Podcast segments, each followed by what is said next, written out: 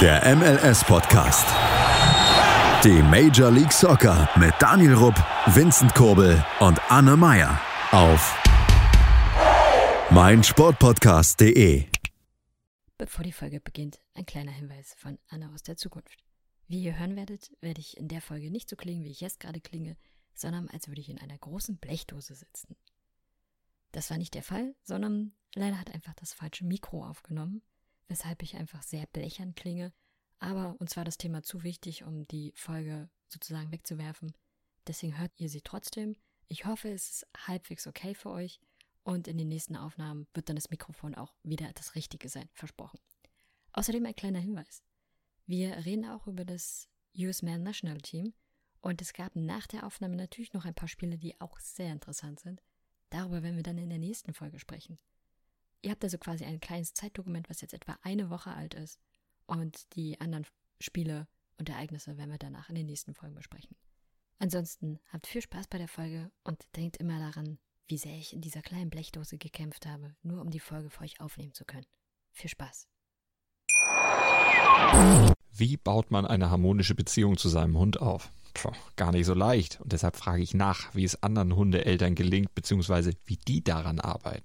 Bei Iswas Dog reden wir dann drüber. Alle 14 Tage neu mit mir, Malte Asmus und unserer Expertin für eine harmonische Mensch-Hund-Beziehung, Melanie Lippisch. Iswas Dog mit Malte Asmus. Überall, wo es Podcasts gibt. Willkommen zurück hier auf mein Sportpodcast.de zur mittlerweile 102. Folge hier bei unserem MLS Podcast. Ich begrüße auch neben mir Anne. Schönen guten Tag. Und Vincent. Guten Tag. Unseren Langzeitverletzten, wie uns gerade eben geschildert hat. Aber Vincent, deine Verletzung interessiert ja leider. Was heißt leider? Interessiert ja niemanden. Sondern hier geht's um den Sport in den Vereinigten Staaten. Genau zu sein, um den Fußball. Und ich würde sagen, wir fangen auch an. Und zwar kommen wir gleich mal zu dem, ich will jetzt nicht interessantesten Thema sagen, sondern zu dem Thema, was mich wirklich am meisten in den vergangenen Tagen beschäftigt hat und auch am meisten auf gut Deutsch einfach der Masse angekotzt hat. Aber ich war das Anne des Reden. Genau, ähm, ihr ahnt es vermutlich, es geht um die NWSL. Die, die Nachrichten hat's ja sogar bis nach Deutschland übermittelt sozusagen, weil es dort gerade einen größeren Missbrauchsskandal gibt. Und ähm, dieser Missbrauchsskandal hat mit einem Trainer zu tun, dem vorgeworfen, also dem unter anderem sexuelle Nötigung vorgeworfen wird. Genauer gesagt wird ihm vorgeworfen, von mehreren Spielern, dass er sie sozusagen dazu genötigt hätte, mit ihm Sex zu haben und anderes. Wer es ganz genau wissen will, sollte sich mal den Artikel von The Athletics durchlesen, die da mal wieder eine sehr, sehr gute Arbeit geleistet haben und da auch die Schilderung der Spielerin lesen können. Es geht in dem Fall um Paul Riley, der Trainer bei North Carolina Courage ist oder war denn nach diesem Artikel ist er sowohl vom Club entlassen worden, wie auch von der US Federation sozusagen. Also er darf auch nicht mehr im US Soccer sozusagen aktuell trainieren. Und die, das wäre an sich schon so die eine Geschichte. Dann geht der Punkt aber leider doch ein bisschen weiter, weil das Problem nämlich ist, dass offensichtlich die NWSL falsch oder gar nicht reagiert hatte, als sie das erste Mal davon hörten. Weil Riley ist nicht erst seit kurzem Trainer innerhalb der NWSL, sondern seit, oh, ich glaube, 2010 schon unterwegs bei verschiedenen Teams, unter anderem auch Portland Thorns. Und dort ist er äh, damals auch schon beurlaubt worden wegen genau solcher Vorwürfe. Und die NWSL wusste offensichtlich schon seit April, dass es diese Vorwürfe gegen ihn gibt, aktuell auch wieder, und hatte nichts unternommen, sondern sie haben jetzt erst reagiert, nachdem der Artikel veröffentlicht wurde. Und das macht die ganze Geschichte so ein bisschen schwierig. Ähm, um es mal ein bisschen mit Namen auch zu sagen, Alex Morgan, man kennt sie, veröffentlichte über Twitter beispielsweise ein riesiges Statement, in dem sie unter anderem eben auch vorwarf, dass die NWSL, in dem Fall NW, die NWSL Commissionerin äh, Lisa Brad hieß sie, glaube ich, ähm, dass sie durch einen E-Mail-Verkehr mit zwei der betroffenen Spielerinnen eben schon seit April wusste und nichts unternommen hat. Das zieht jetzt weitere Kreise, dass auch die NWSL Council ebenfalls wahrscheinlich ihren Hut nehmen muss. Beide heißen witzigerweise Lisa mit Vornamen. Und na, ihr, ihr könnt ja mal sagen, was, was war das, was ihr so in den letzten Tagen dazu gehört habt? Vielleicht habt ihr auch noch andere Sachen gehört. Mm, ja, ich weiß gar nicht, wo ich so anfangen soll. Ich meine, ich habe eigentlich auch einiges dazu gelesen, aber du hast es eigentlich ziemlich gut zusammengefasst. Und ich meine, ich habe ja schon vorhin gesagt, dass das Ganze mich so ein bisschen wütend und noch ein bisschen aggressiv macht, dass man als Trainer einfach sowas abzieht. Ich meine, ich weiß nicht, was einen dazu verleitet, seine Spielerin so zu nötigen, das was zu tun. Ich meine, es ist ja einfach nur dermaßen scheiße. Einfach, einfach dermaßen scheiße und ich hoffe wirklich, dass er komplett von der FIFA für alles gesperrt wird. Dass er am besten vom kompletten Sportkomitee, dass er nie wieder auch nur irgendeinen Fuß auf dem Vereinsgelände setzen darf. Weil solche Schweine, ich sag's, das ist ein Drecksschwein, haben nichts im Fußball, gar nicht mal im Sport was verloren. Das Interessante ist ja, es ist jetzt innerhalb kürzester Zeit allein im US-Sport schon der zweite große Skandal. Auch bei den Turnerinnen gab es einen ähnlichen Skandal. Und wie sowas überhaupt erst funktionieren kann, lässt sich relativ leicht erklären. Das ist nämlich ein gewisses Abhängigkeitsverhältnis oder eine Abhängigkeitssituation, die da entsteht. Um es mal in Zahlen zu sagen. Drei Viertel aller Spielerinnen der NWSL verdienen pro Saison in der Regel 28.000 Euro. Oder deutlich weniger. Das heißt, ähm, das ist nicht viel Geld, eigentlich so gar nicht viel Geld für auf so ein Jahr berechnet. Und dementsprechend sind sie irgendwie auch da, darauf angewiesen, dass sie beispielsweise spielen dürfen, damit es dann noch eventuell ein paar mehr Bonuszahlungen gibt. Sie sind natürlich irgendwie auf die Gunst des Trainers angewiesen. Und dann genau entstehen solche Situationen, wie sie da entstanden sind. Das ist bei den Turnerinnen sehr ähnlich gewesen. Auch da ist natürlich immer ein sehr großes Abhängigkeitsverhältnis, gerade wenn du unter einem sehr bekannten Trainer trainieren möchtest. Und ähm, das macht es halt nochmal umso schwieriger, finde ich. Vincent, hast du noch was dazu? Mm, nö, also, das, ja, also, ich habe mir halt auch ein paar Artikel halt durchgelesen. Und wie gesagt, das Einzige, was ich halt da auch gelesen habe, ist jetzt das, was wir so weiter erwähnt haben. Dass halt eben diese Missbrauchsfälle gab in mehreren Fällen angeblich und dass halt eben er entlassen wurde und die NWSL-Chefin eben zurücktritt und so weiter. Aber das haben wir jetzt schon alles besprochen.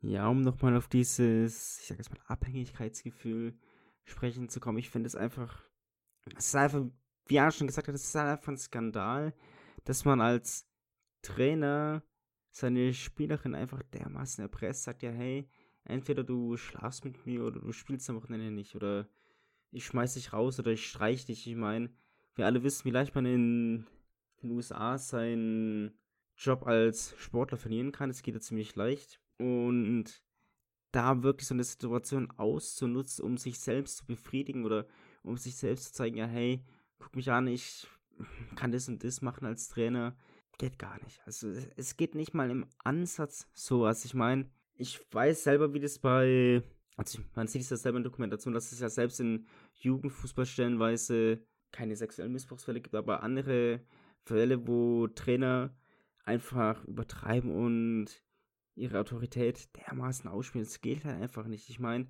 Fußball sollte in erster Linie eine Leidenschaft sein. Und klar, die alle verdienen durch diese Leidenschaft ihr, ihre Brötchen. Aber nichtsdestotrotz gibt es kein Recht der Welt und schon gar nicht für einen Trainer, die Spielerin so auszunutzen, weil es ist halt einfach, ja.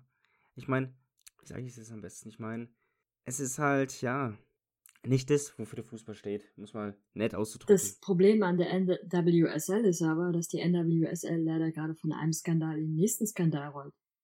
Ähm, ich rede jetzt mal von ein paar Trainerentlassungen, die innerhalb eines Jahres jetzt innerhalb der NWSL stattgefunden haben. Und ich zähle sie nur auf. Wir fangen an mit dem September 2020. Äh, Utah Royals, Trainer äh, Craig Harrison oder Harry, Harrington, Harrington, so rum, ganz leichter Name eigentlich, wurde entlassen wegen unangemessener Bemerkungen gegenüber Mitarbeitern.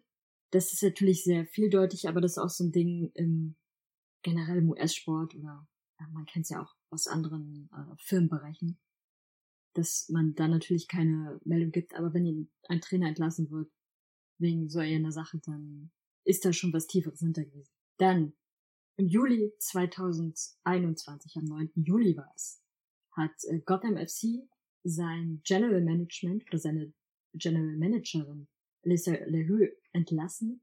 Auch da wurde sehr lange herumgedruckst. Es gab keine offiziellen Meldungen. Erst als dann doch mehrfach kritisch nachgefragt wurde, wurde dann bekannt gegeben wegen Belästigung. Und wenige Wochen später, im August, wurde veröffentlichte die Washington Post ähm, einen größeren Artikel zu dem Trainer von Washington Spirit, der äh, Richie Berkey heißt er übrigens, der unter anderem mehrfach wegen rassistischer Beschimpfungen und Äußerungen aufgefallen war und deshalb dann entlassen wurde. Wir sind aber noch nicht am Ende mit Entlassungen. Im, übrigens erst im September wurde, äh, wurde seitens der NWSL Ermittlungen gegen ihn aufgenommen, während die Entlassung ja schon im August war. Also auch da hat man sich wieder ordentlich Zeit gelassen, über einen Monat.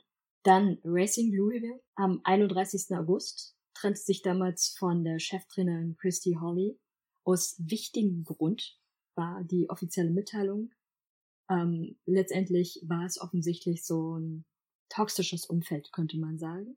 Also auch ein, ein Klima, in dem man eigentlich nicht gut und professionell Fußball spielen kann. Und jetzt zuletzt der Skandal rund um Paul Riley. Heißt also, die NWSL hat innerhalb weniger innerhalb eines Jahres doch mehrere sehr große, prägnante Fälle gehabt.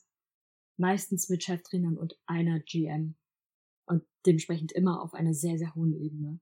Und da läuft man gerade sehr Gefahr, dass die Liga so ein bisschen kippt. Was man aber sagen muss, und das ist, fällt mir jetzt schon mehrfach auf, die Spielerinnen sowie die Spielergewerkschaft der NWSL sind wirklich sehr, sehr stark, halten da sehr, sehr gut untereinander und unterstützen sich da auch sehr, sehr gut. Das hat man damals auch schon bei den Protestbewegungen ähm, erlebt, als es ähm, beispielsweise zur Black Lives Matter Geschichte und sieht man auch jetzt wieder sehr, sehr stark, dass man da wirklich an einem Strang zieht.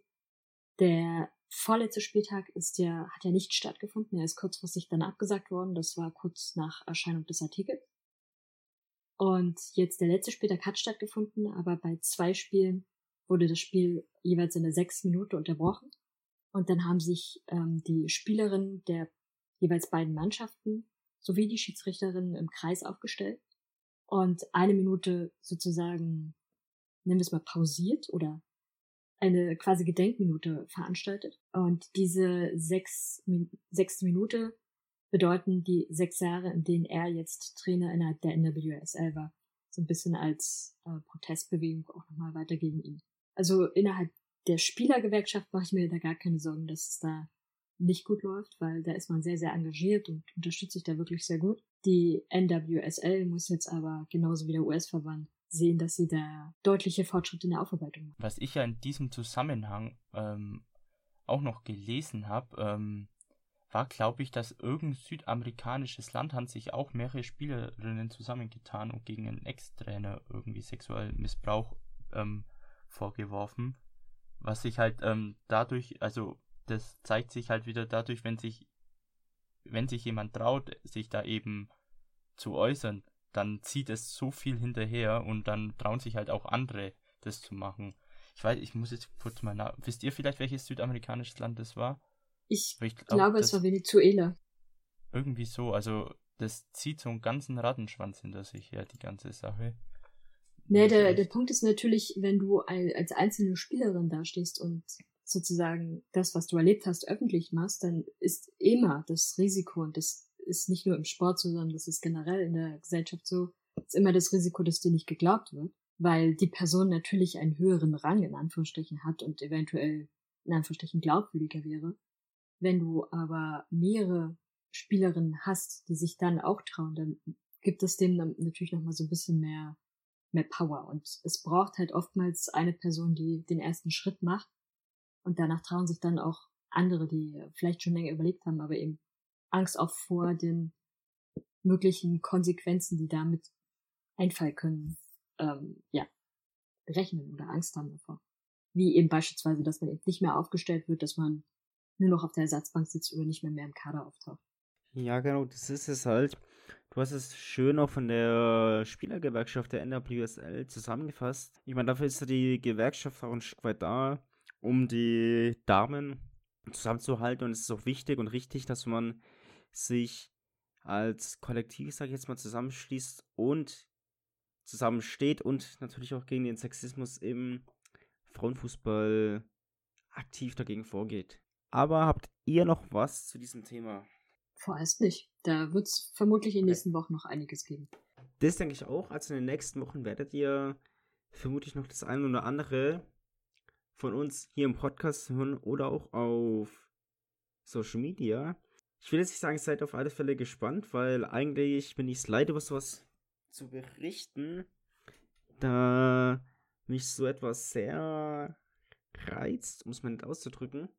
Aber auch, ja, man kann es leider nicht ändern. Nur durch Aufklärung kann man das vielleicht zukünftig tatsächlich unterbinden oder komplett aus der Welt schaffen. Ich würde aber vorschlagen, wir machen ein kurzes Päuschen. Sind ja gleich wieder für euch da, hier auf meinsportpodcast.de. In rund 40 Folgen habt ihr mich jetzt schon sagen hören, I want to tell you about the Beatles. Ich habe euch die Geschichten zu ihren Alben und ihren Songs erzählt, euch ihre wichtigsten Wegbegleiter und Vertraute vorgestellt und natürlich die Orte, die für die Bandgeschichte eine wichtige Rolle spielten. Habt ihr die drei bisherigen Staffeln schon durchgehört? Nein? Na, worauf wartet ihr dann noch? Rein in den Podcatcher eurer Wahl und einfach mal losgehört. Und folgt gerne auch unserem Instagram-Kanal iwtty-Beatles Podcast. Da sind wir wieder hier auf meinsportpodcast.de. Wir haben ein kurzes Päuschen gemacht und machen jetzt weiter mit einem etwas glücklicheren Thema, zumindest wie man es nimmt. Und zwar hat sich der FC Cincinnati von seinem Trainer getrennt. Klar, es, es war nur eine Frage der Zeit, bis man die Reißleine zieht. Für meine Begriffe kam es zu spät. Ich meine, man holt Ben Lund zurück und lässt ihn nicht spielen. Das ist eigentlich Grund genug. Selber schuld. Nicht mehr Trainer zu sein.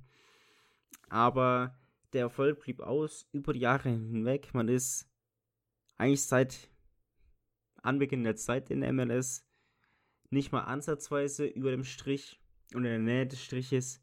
Von daher, ich denke, ich muss nicht darauf weiter eingehen, weil wir wissen alle drei, dass die Trainerentlassung eigentlich nichts bringen wird.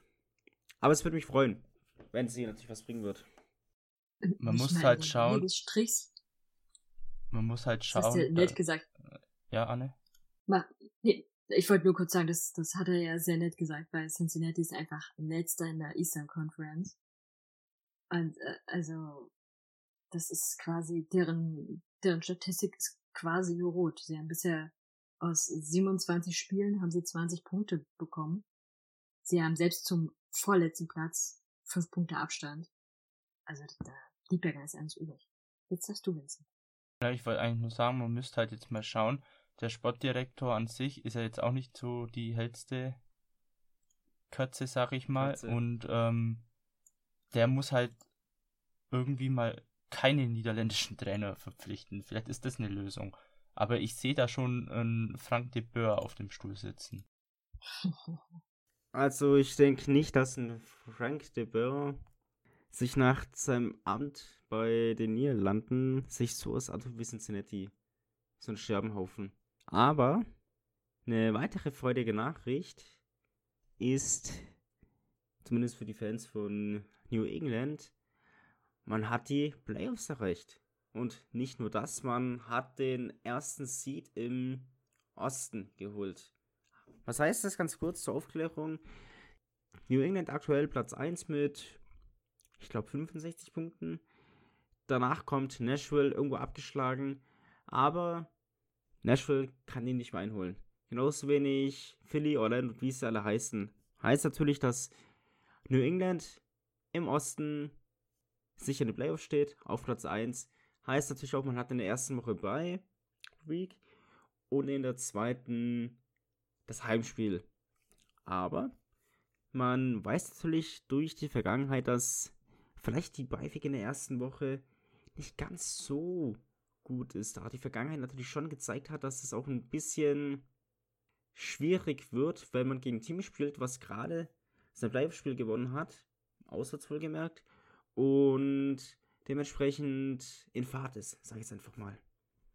Aber im Westen hingegen stehen aktuell die Sounders auf dem ersten Platz und können tatsächlich noch New England einholen.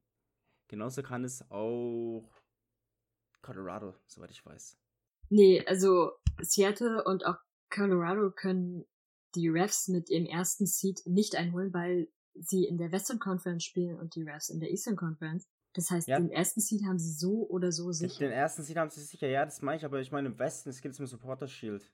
Das hätte ich vielleicht sagen sollen, sorry. Nein, also ich rede jetzt vom Supporter Shield, dass im Westen die Soners natürlich auf Platz 1 sind. Die haben noch nicht mal die Playoffs sicher. Da sieht man natürlich, wie eng es im Westen ausschaut. Aber die können auch ein bisschen gefährlich werden für New England. Aber Also Hand aufs Herz. zwischen, zwischen Ja. den Refs und Seattle sind 10 Punkte Unterschied bei der gleichen Anzahl der Spiele. Das heißt, die, Nein. Es sind zwei Spiele weniger für Sounders. nee, die Sounders haben 27 und die, äh, stimmt, die Refs haben 29. Aber trotzdem müssten die Refs dann jetzt alle Spiele verlieren. ich halte es auch für unrealistisch. Die, die Sounders müssten sehr solide weiterspielen. ich halte es auch, wie gesagt, für unrealistisch. Also von daher. Aber ja, das ist, man muss sagen, die Refs spielen in dieser Saison, das haben sie in der letzten Saison Die ja Refs schon angedeutet. Fußball. Das ist schon sehr, sehr beeindruckend. Und auch wie früh sie sich diesen äh, überhaupt den, den Playoffs-Platz besorgt haben. Das war ja schon vor, ich glaube, zwei Spieltagen. Stand schon fest, dass sie definitiv in den Playoffs sind. Das ist schon sehr, sehr beeindruckend. Das ist eine sehr, sehr gute Leistung. Darauf kann man definitiv schon mal stolz sein. Und ähm, ich glaube auch, dass ihnen die Bye nicht schaden wird. Ähm, sie haben ja dann natürlich auch den Vorteil, dass sie dann auch das leichtere Team in Anführungsstrichen bekommen. Und der entscheidende Faktor Heimrecht ist natürlich auch sehr, sehr groß. Und mal sehen, wenn sie, wenn sie so weiterspielen, dann äh, könnten sie rein theoretisch sicher sogar das Heimrecht für das, für den MLS Cup spielen, wenn sie so weit kommen können. Wenn sie so weit kommen. Das wäre dann auch interessant, wie ausverkauft dann das Gillette Stadium ist. Oder wie voll, sagen Naja, wir mal, ausverkauft. Voller als bei Spielen von den Patriots. Aber es ist doch nicht schwer. Äh, wie, wie, wie geht's Russell Wilson? Die Refs spielen, spielen übrigens noch jetzt gegen Chicago zu Hause, auswärts gegen DC United, auswärts gegen Orlando, dann zu Hause gegen die Rapids und zu Hause gegen Miami. Also das sind durchaus Gegner, die man schlagen kann. Easy Snack, sag ich an der Stelle. Aber Vincent, Hm. Kannst du dich noch an die letzte Aufnahme erinnern? Ja. Ich meinte ja damals so leise, hey, wir holen den League Cup. Spoiler haben wir nicht getan. Mir ist mir auch ehrlich gesagt egal. Aber da war ein anderes Duell, was eigentlich sehr interessant ist. Es ging ja eigentlich so um Platz 1 im Westen. Möchtest du darüber reden? Alles nur machbar. Ja, ich meine, ich kann, ich kann verstehen, dass du nicht so sehr in die Vergangenheit schaust, aber ich meine, es liegt jetzt elf Tage zurück. Ich meine, so langsam kann man drüber reden. Wieso? Das sind nur zwei Punkte, Daniel. Die sind gleich eingeholt.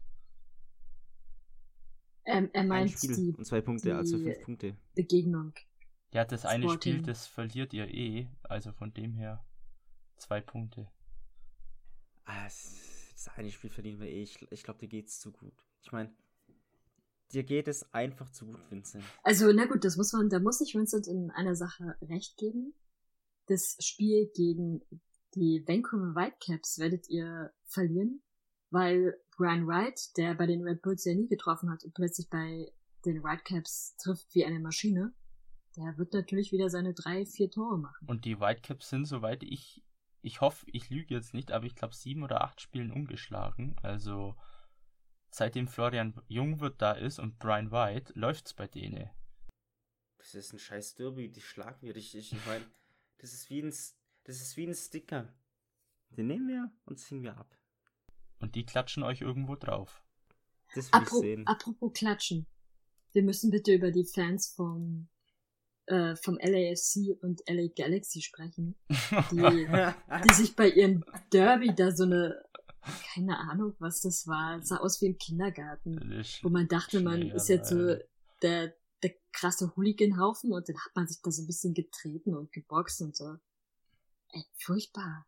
Und dann gab es auch gleich mal zwei schöne Statements von den Teams, dass die eben Gewalt verbannen. Ja, wir verurteilen jegliche Gewalt und so weiter. Ich meine mal ganz ehrlich, ich meine, ich muss lachen, als ich das gelesen habe und als ich die Videos gesehen habe, weil eh, klar, ich Gewalt, also erstmal Gewalt gibt natürlich gar nicht, muss dazu sagen, aber es ist halt wirklich süß zu sehen, wie so zwei kleine Vereine denken, sie könnten irgendwie was reißen. Ich meine, die sollen, die sollen mal nach Deutschland kommen. Du meinst eher Ich finde, kleine Fangruppen?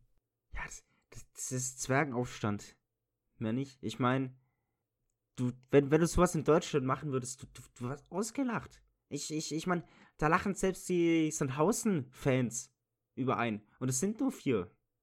Was? Weniger als Ingolstadt? Das geht?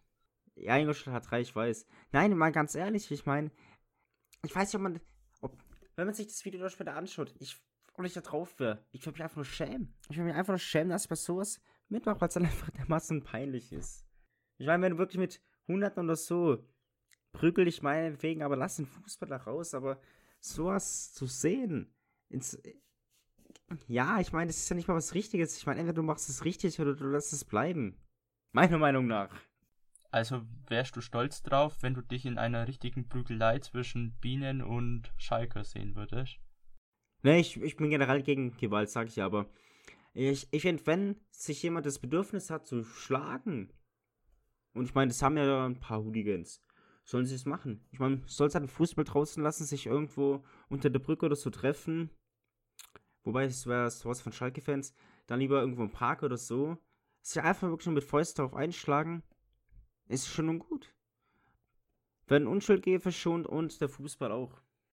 die, die Bilder erinnern so ein bisschen wie an die Szenen, war das im Wembley-Stadion? Wo, wo die Fans auch versucht hatten, reinzustürmen, weil sie keine Karten hatten. Ach so, ja, Wembley. Und also genauso sehen gefühlt diese Szenen aus, dass man dann da versucht, sein Gegenüber zu treten und das dann aber auch noch nicht mal richtig schafft. Es ist auf jeden Fall lächerlich. Ich habe aber noch was anderes, was nicht so lächerlich ist. Nämlich das US Man National Team hat auch gespielt. Gegen Jamaika. Ricardo Und Peppi, Peppi, Peppi, Peppi. gewonnen. Genau. Sie haben 2-0 gewonnen. Ricardo Pepi hat beide Tore gemacht. Und das muss man ihm lassen. Der ist erst 18 Jahre jung und zeigt da nicht nur in der Nationalmannschaft, sondern eben auch in seinem Heimclub zeigt er so solide Leistungen mittlerweile, dass aus dem kann tatsächlich noch ein großer werden. Man hört auch immer häufiger aus der europäischen Richtung, dass er dorthin auch noch bald es ihm verschlagen wird.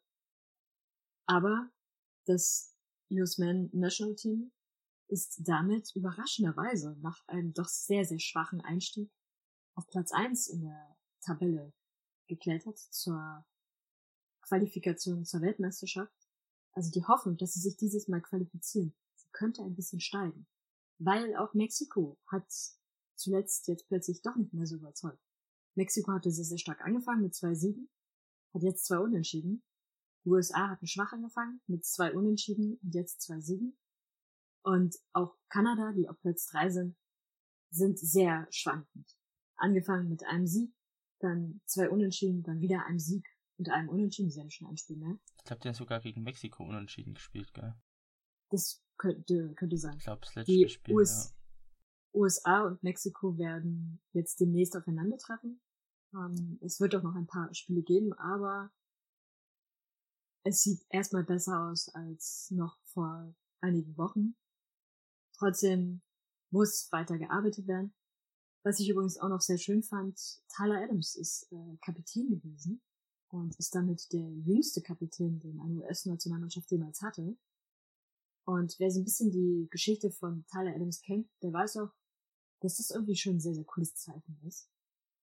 Und ja, mal gucken, wie, wie sich das US-Nationalteam denn das noch entwickeln wird. Definitiv kann man gespannt sein. Ich meine, Potenzial haben die Jungs, das haben wir ja gesehen. Gerade ein Ricardo, Pepi. So, ich muss ihn so aussprechen. Der hat gezeigt, dass er natürlich was kann. Von daher vielleicht noch ein, zwei Jahre bei Dallas. Dann ab nach Europa und gib ihm. Genauso ist es ja mit einem Caden Clark, der ja jetzt Ende des Jahres zu den Roten Bullen wechseln wird. Zu seinem Landsmann Taylor Adams. Und ja, wird sich zeigen. Ja, wobei ich tatsächlich schon auch Unterschiede zwischen Caden Clark und Ricardo Pepi sehe. Ja, Ricardo Pepi ist ähm, Hat viel mehr Ist Talent. halt schon viel weiter. kompletter. Ja. Aber mal schauen, da Mehr ist ja, Talent würde ich nicht, nicht sagen. Ich würde schon sagen, beide haben sehr hohes. ja, er zeigt halt mehr so aktuell. Aber man muss halt auch schauen, ich glaube, Bundesliga sind ja Wolfsburg und Bayern sehr stark dran. Bayern könnte halt als äh, Ersatzmann von Lewandowski fungieren, aber ist die Frage, wie viel spielt er? Wobei Wolfsburg jetzt, die haben auch gefühlt acht Stürmer gekauft diesen Sommer. Äh, weiß nicht, also die zwei Optionen, die überzeugen mich jetzt noch nicht so. Bayern macht halt Sinn, weil die die Partnerschaft mit Dallas haben, aber hm, mal gucken, was da sonst noch so Angebote aus Europa reinkommen.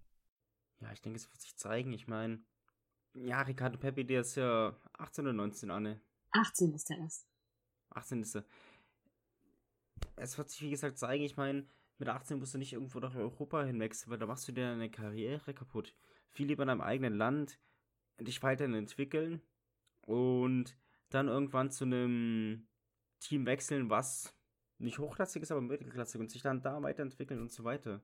Solange sie den Schritt nach oben tasten, weil direkt nach oben funktioniert nicht. Ein Tyler Adams hat es geschafft, weil der die Red Bull-Schule durchlaufen hat, genauso wie ein Caden Clark, der wird es vermutlich auch schaffen, aber direkt jetzt für Ricardo Pepi nach Bayern oder so zu wechseln, ist zu großer Schritt.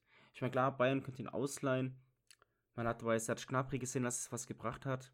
Aber beim Ricardo Pepi sehe ich ihn lieber in Dallas.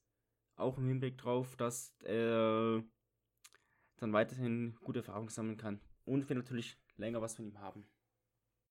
Ich sehe bei einem Caden Clark beispielsweise nicht, dass er sich da unbedingt bei den Roten Bullen durchsetzen wird, weil äh, Caden Clark ist für mich so ein ganz klassisches Beispiel von einem Spieler, der jetzt mal quasi so ein Jahr äh, im Profifußball unterwegs ist, ein bisschen mehr. Gut, er hat vorher USA mitgespielt, aber der jetzt halt in der MLS mit unterwegs war, der mal ein paar Tore gemacht hat, aber gefühlt war es das dann auch schon wieder. Und das ist so ein ganz klassischer Spieler, wo ich sagen würde, bleibt noch zwei Jahre in der MLS, dann ist er auch erst 19 oder 20. Danach hast du auch immer noch genug Zeit, aber du brauchst diese Spielerfahrung noch. Und die wird er in Leipzig nach aktuellem Stand, würde ich behaupten, nicht bekommen, weil da einfach die Konkurrenz viel zu stark ist. Und er noch Zeit brauchen wird, bis er, bis er da richtig solide und konsequent auch bleibt. Was jetzt oftmals einfach nicht so gut funktioniert hat. Ich hoffe übrigens, da ich ihn schon wieder kritisiert habe, dass er jetzt auch mal wieder äh, ein Tor macht, weil immer wenn ich kritisiere, schießt er dann ein Tor. Was ich mir aber auch gut vorstellen könnte, ist, dass äh, Leipzig den einfach nach Salzburg ausleiht, weil das sieht ja auch danach aus, dass Aidemi, den ihr aktueller Stammstürmer, auch wechseln wird zu größeren Teams. Und dann brauchen die eh einen neuen Stürmer. Und da könnte ich mir vorstellen, dass da vielleicht eine Leihe nach Österreich ganz gut ist. Und dann spielt er ja mit seinem Landsmann Brandon Aronson zusammen. Das könnte sich auch ganz gut ergänzen.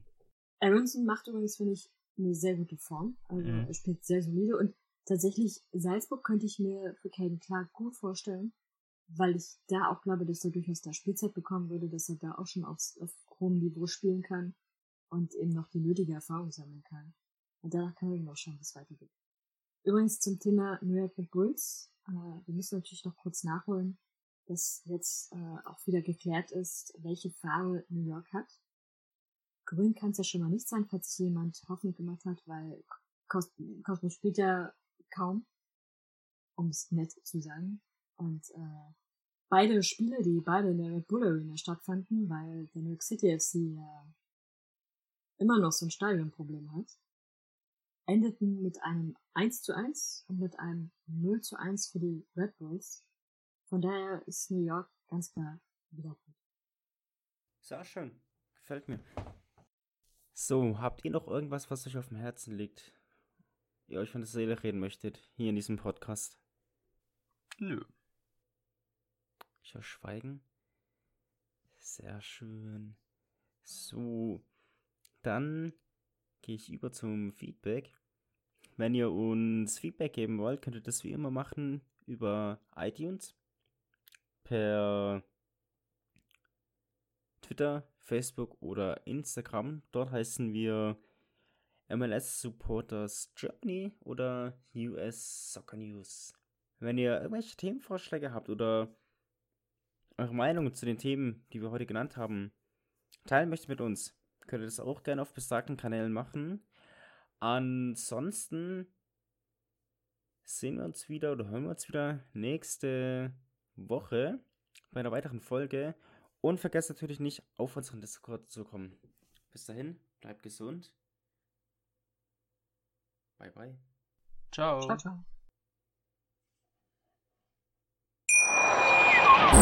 Wie baut man eine harmonische Beziehung zu seinem Hund auf? Puh, gar nicht so leicht. Und deshalb frage ich nach, wie es anderen Hundeeltern gelingt, beziehungsweise wie die daran arbeiten. Bei Iswas Dog reden wir dann drüber. Alle 14 Tage neu mit mir, Malte Asmus und unserer Expertin für eine harmonische Mensch-Hund-Beziehung, Melanie Lippisch. Iswas Dog mit Malte Asmus. Überall, wo es Podcasts gibt.